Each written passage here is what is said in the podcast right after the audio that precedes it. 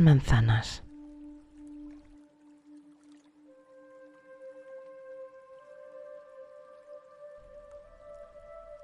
Este cuento es muy conocido en Oriente y no solo en el Tíbet.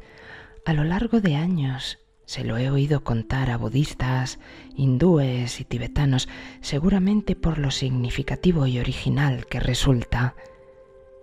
Hay distintas versiones, pero todas son más o menos coincidentes. El protagonista es un mono que habitaba en las ramas de un manzano junto a un caudaloso río aunque muchos monos son maliciosos incluso hay que tener cuidado con ellos, este mono era simpático y confiado. Aprovechaba cualquier ocasión para hacerse amigos. Un hermoso amanecer. El sol naciente reflejaba sus rayos dorados sobre las aguas del río. El mono estaba contemplando embelesado tanta hermosura. Era un mono con exquisita sensibilidad. De repente vio como un cocodrilo salía de las aguas y se tendía en la orilla del río, deleitándose con los tibios rayos del sol.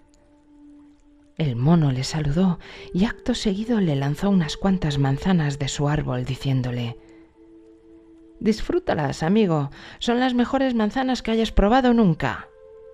El cocodrilo degustó las manzanas. En verdad eran deliciosas. Siempre que quieras puedo obsequiarte con manzanas de mi árbol, dijo el mono confiado y generoso. Son dulces como la nana de una madre, ¿verdad? El cocodrilo sintió afecto por el mono.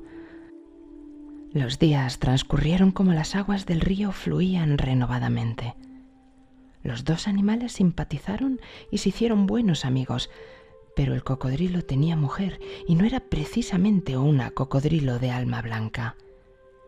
Cuando un día el cocodrilo le llevó una manzana y ella quedó extasiada con el dulce sabor de la fruta, quiso saber cómo su marido se había hecho con ella. Entonces el cocodrilo le explicó que había conocido a un mono de gran bondad y generosidad. La cocodrilo dijo, o sea, que ese mono lleva años seguramente alimentándose de estas sabrosas manzanas.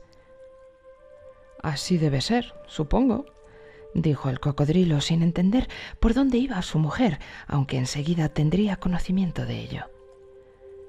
Entonces, dijo la cocodrilo, es fácil imaginar qué carne tan suave y dulce será la de ese mono, como un néctar maravilloso.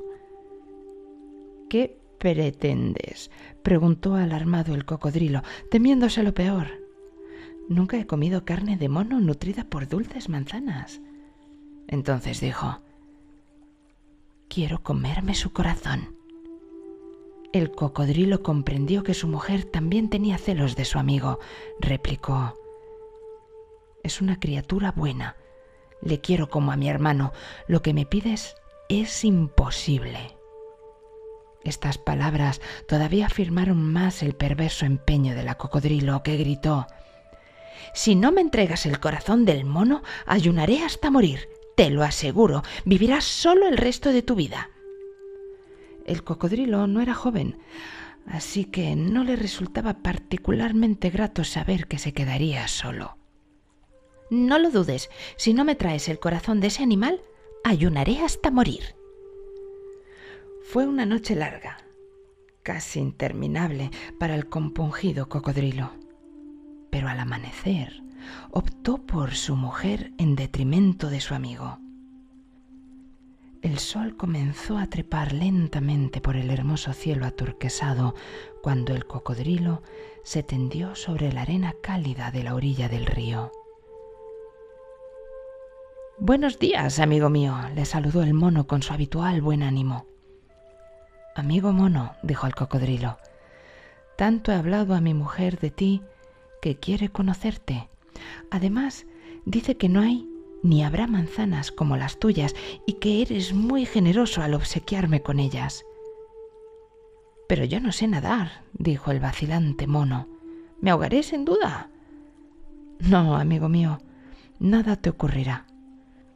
Yo, aunque no muy joven, soy muy fuerte y te llevaré sobre mi espalda, Mi mujer y yo vivimos a una isleta en medio del río y hasta allí te trasladaré llevándote sobre mi espalda. Estarás muy seguro, no te preocupes. Degustaremos una sabrosa comida y luego tomaremos el sol. En ese caso me encantará ir contigo y conocer a tu mujer.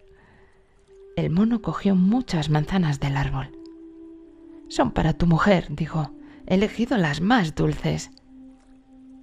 El mono se subió sobre el cocodrilo. El cocodrilo comenzó a nadar con el mono a cuestas.